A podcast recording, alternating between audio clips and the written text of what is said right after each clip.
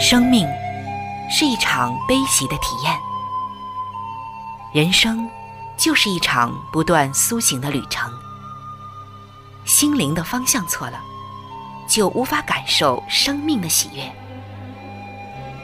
今天在这里，上帝与你有约。认识上帝是一场盛大的遇见，它能使你沉淀心灵的浮躁，过滤往日的忧伤，带你触摸心灵与生命的神圣所在。上帝说：“你的心需要休息。”各位亲爱的听众朋友，这里是希望福音电台为您带来的福音节目《触动的心灵》，我是主持人春雨。让我们在这里远离心灵的疲惫，回归上帝的抚慰，触动心灵的每一丝感动，都让它留住。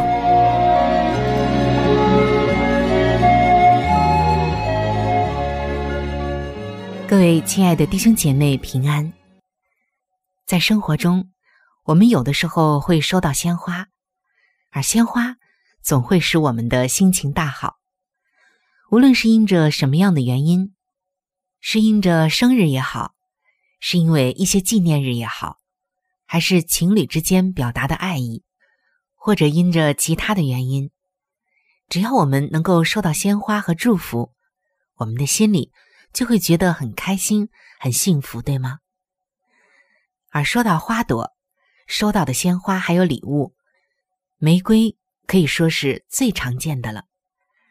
但是我就发现，大多数的人的确是喜欢玫瑰花，但是却不喜欢它的刺。很多人都希望这花啊什么都好，就是如果没有刺儿，就更完美了。不知道你是否也有这样的感触呢？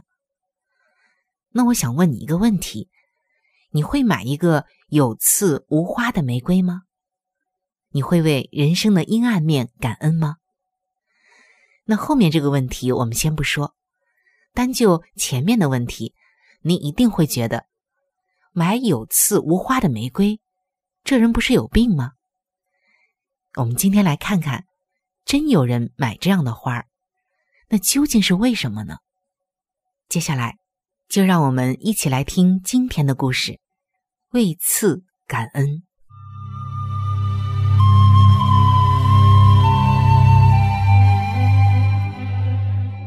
珊珊的生活一向很平顺，直到四个月前，那一场车祸夺去了她正怀着的老二，也打破了她一向平静的生活。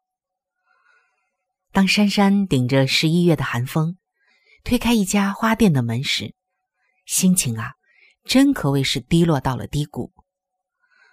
原本在感恩节的这一周，他的儿子将要诞生，可是因着那场车祸，没有了。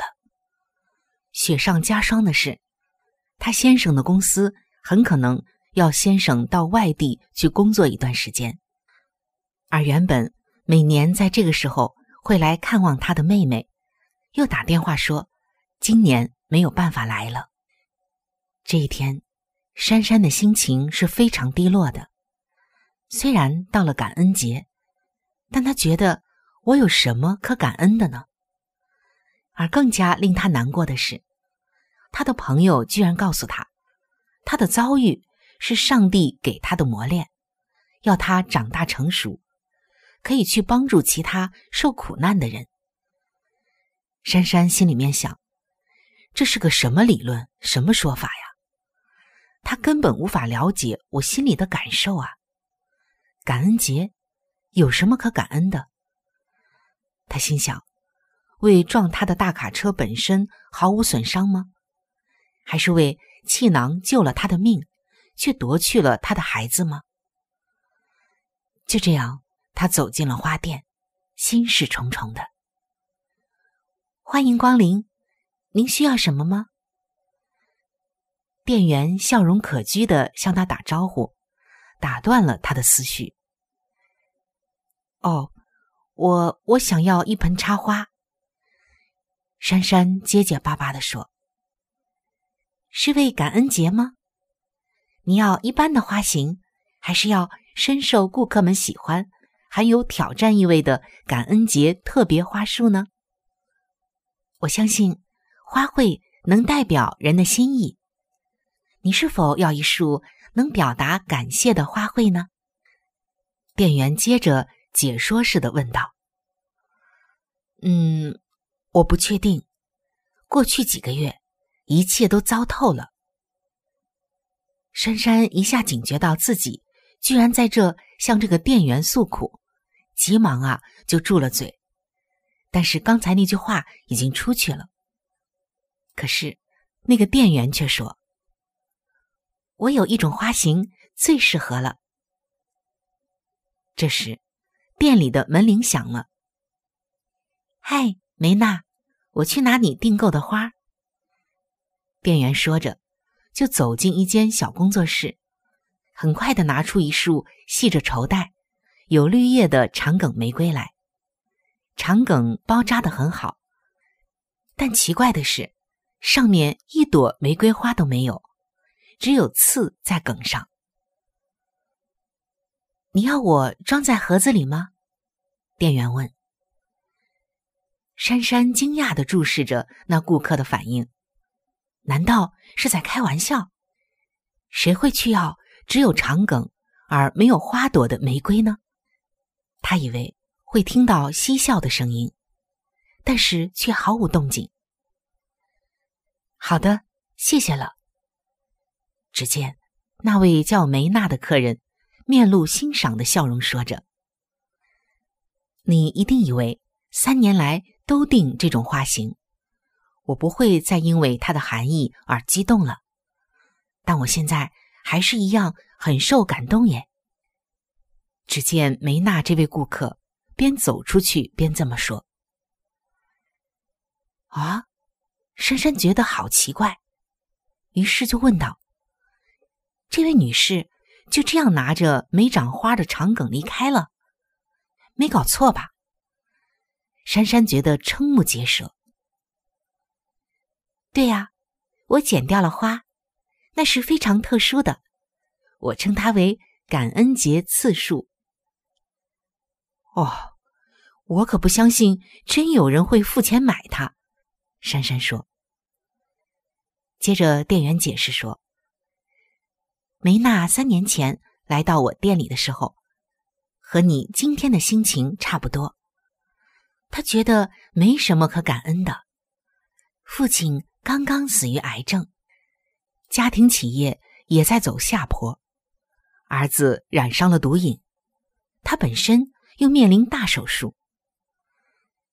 店员接着说：“哎，其实，在那一年，我自己也失去了丈夫。”第一次一个人孤零零的过节，我没有儿女，又失去丈夫，家人也不在附近，更没有钱远行或探亲访友。珊珊问：“那你怎么办呢？”我学到了要为赐而感恩。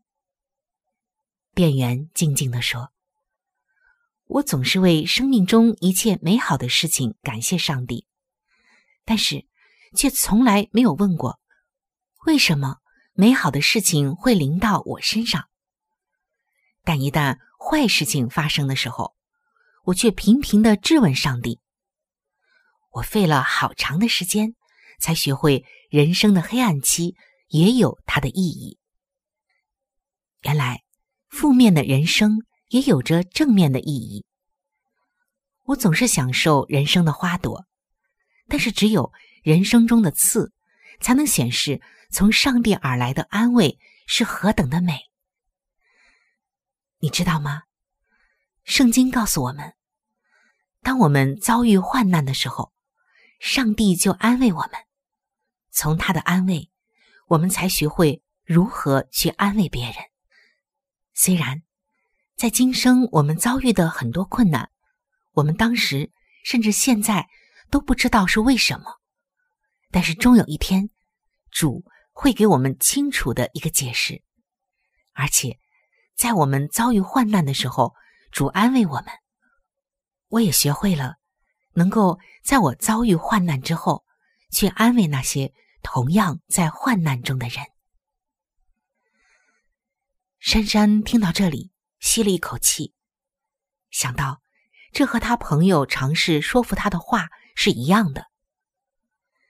于是珊珊说：“我想，事实上是我不肯接受安慰，因为我失去了一个婴孩，我对上帝很不谅解。”就在这个时候，有人进花店来，是一位身材微胖、头顶。稍微有些谢顶的中年男士，店员向这个男士打招呼：“嗨，菲利，你来了。”“是啊，你好，我太太要我来买我们每年感恩节的特别花饰，十二支长梗玫瑰刺。”店员从冰箱拿出一束包好的花饰，就是鲜花的装饰。这个时候。菲利笑着说：“谢谢。”珊珊一看，怎么又有人买这种没有玫瑰花、只有带刺的长梗呢？珊珊忍不住好奇的在问：“这位男士，这这不该是你太太想要的花吧？你可不可以告诉我，为什么你的太太会喜欢这样的花呢？”哦。我很高兴你问我。三年前，我和我的太太走过了四十年的婚姻，搞的是一团糟，似乎到了离婚的地步。但由于上帝的恩典和引导，我们克服了一切的问题。上帝拯救了我们的婚姻。这儿的店员真真告诉我，他有一种特别的玫瑰花型，提醒他。从人生中的刺来学习功课，而我也觉得这很适合我们，于是我就带了几只这种花梗回家。太太和我决定将每一只带刺的花梗都贴上其中一个难题的标签，并感谢上帝让我们从每一个难题中学到人生宝贵的功课。听完这个叫菲利的男士的解释。珊珊觉得心中久久不能平静。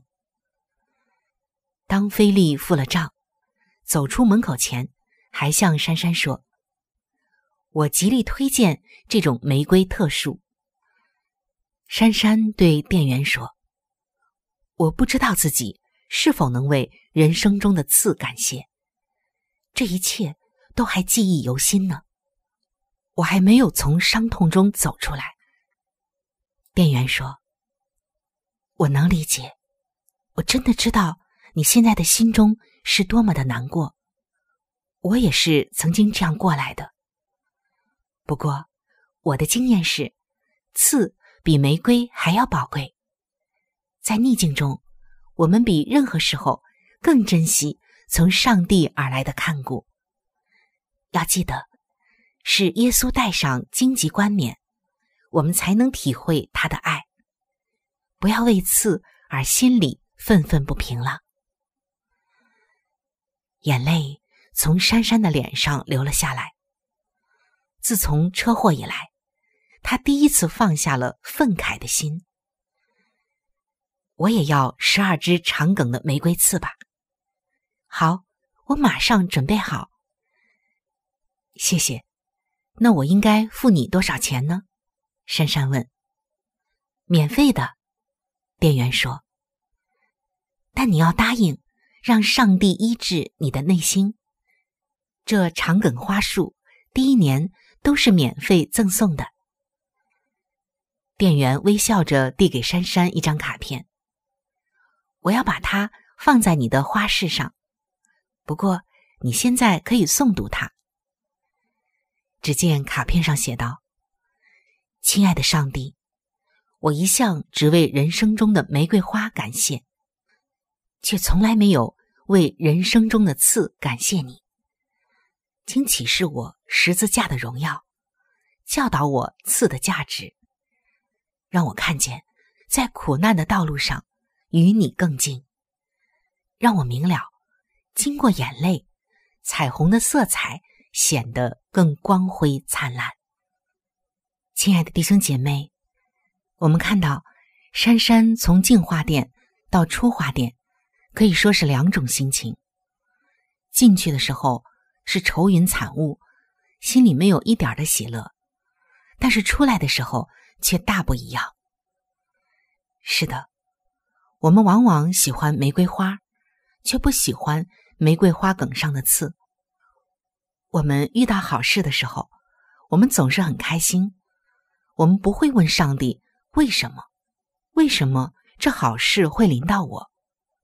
我们很少问，甚至我们从来不问。我们只是沉浸在好事的那个快乐里，那一份祝福里，那一份喜悦里。然而，当我们遇到艰难的时候，或者遇到人眼中不好的事情时，我们会在心里问上帝：为什么这样的事情会临到我呢？有的时候，我们是质问，我们直接向上帝发怨言；也有的时候，我们知道。我们不可以质问上帝，但我们心里却觉得想不通，在愁苦里走不出来。其实，我们所经历的事情，无非不是玫瑰就是刺，但无论是玫瑰还是刺，上帝都有他的美意在其中。可能有些事情看上去很惨，我们今生想不通，也解释不了，但我们深深的相信。上帝是慈爱的，他不甘心使人受苦。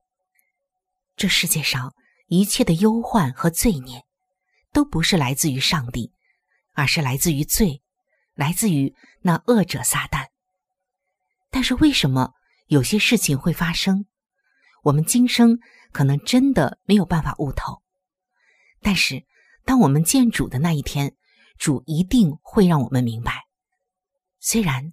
很多的事情，我们今生不可能完全明白和想透，但是我们相信圣经的话。圣经说：“显明的事归于我们和我们的子孙，隐藏的事归于耶和华。”是的，显明的事情我们能够明白，隐藏的事情我们后主复临，主会为我们解开一切的奥秘，一切问题的根源。亲爱的弟兄姐妹，人生不是一帆风顺，人生也有高山和低谷，人生有玫瑰和鲜花，但是也有刺，也有荆棘。但是在有刺的时候，我们学会了一个功课，那就是，它是我们亲近上帝的绝佳机会，也是我们最渴慕上帝的时候。同时，我们也学会了一个本领。那就是，让我们经过了这些患难，也能够去安慰那些同样在患难中的人。我想起了一首诗歌，这首诗歌的词是这样写的：“感谢神赐我救赎主，感谢神丰富预备，感谢神过去的同在，感谢神主在我旁，感谢神。”赐温暖春天，感谢神；凄凉秋景，感谢神；抹干我眼泪，感谢神；赐我安宁，感谢神；祷告蒙应允，感谢神；未蒙垂听，感谢神；我曾经风暴，感谢神；丰富供应，感谢神；赐我苦与乐，感谢神。在绝望中得安慰，感谢神赐无限恩典，感谢神无比慈爱，感谢神赐路旁玫瑰，感谢神玫瑰有刺，感谢神赐家庭温暖，感谢神有福盼望，感谢神赐喜乐忧愁，感谢神属天平安。感谢神赐明天盼望。感谢神，直到永远。感谢神赐我救赎主，感谢神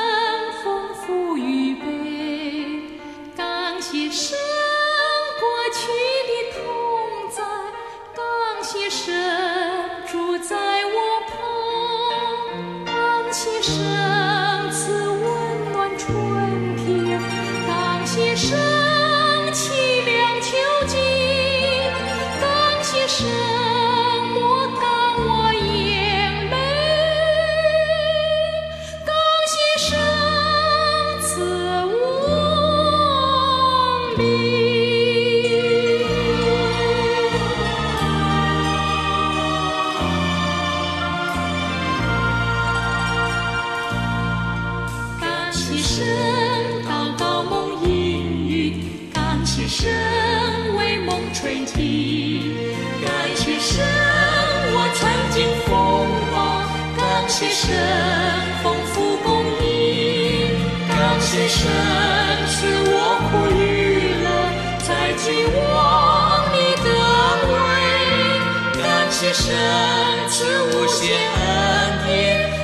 典，感谢神无比慈爱。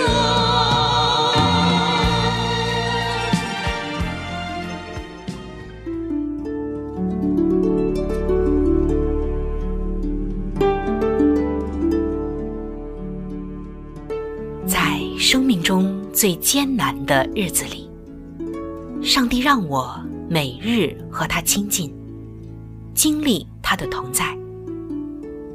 借着每日灵修，他使我走出了生命的低谷，一次又一次的使我重新找回了新的生命和喜乐的泉源。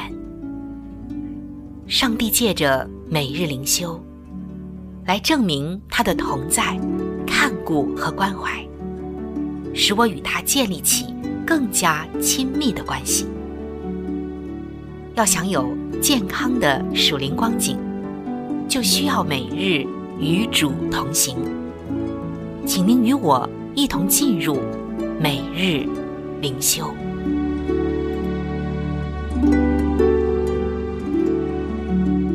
各位亲爱的弟兄姐妹。欢迎来到每日灵修的时间。今天每日灵修的主题经文记载在《使徒行传》的二十章三十五节。施比受更为有福。今天每日灵修的主题是乐意的付出。在一八九一年，毕蒂梅森这位女士长眠于洛杉矶一座无名的墓碑之下。对于生来就是奴隶的妇女来说，这实在是稀松平常的事情。但是对于成就非凡的毕蒂梅森女士来说，这实在是非比寻常。因为早在1856年，比蒂梅森经过法庭的激烈辩护获得自由之后，他就结合自己的护理技巧和明智的投资，积累了一笔财富。当他看到移民和囚犯面对的困境，就着手帮助他们。他经常周济穷人，以致人们常在他家门口排队等候援助。一八七二年，也就是他脱离奴隶生涯的第十六年，他和女婿在洛杉矶建立了第一间教堂。在他身上最可贵的就是体现出了使徒保罗的教导。就像《使徒行传》二十章三十五节说的：“我凡事给你们做榜样，叫你们知道应当这样劳苦，扶助软弱的人，又当纪念主耶稣的话，说施比受更为有福。”保罗身为尊贵的罗马公民，并非奴隶，但是他选择不同的人生，甘愿成为阶下囚，甚至殉道。为的就是服侍基督和众人。在一九八八年，有好几位捐赠者为毕地梅森的墓碑举行揭幕典礼。出席盛会的有洛杉矶的市长，以及教会的近三千名的教友。谁也没有想到，在一百多年前，以他的家为聚会地点的小教会，如今会有这么多的教友。他曾说：“乐意给予的人是有福的，付出虽多，却也收获满盈。慷慨伸出援手的，将获得丰厚的产业。”是的，亲爱的弟兄姐妹，在你的周围，是否有人落入困苦中，需要你的帮助呢？今天，你要如何向那人或那个家庭伸出你的援手呢？圣经说：“施比受更为有福，滋润人的必得滋润。”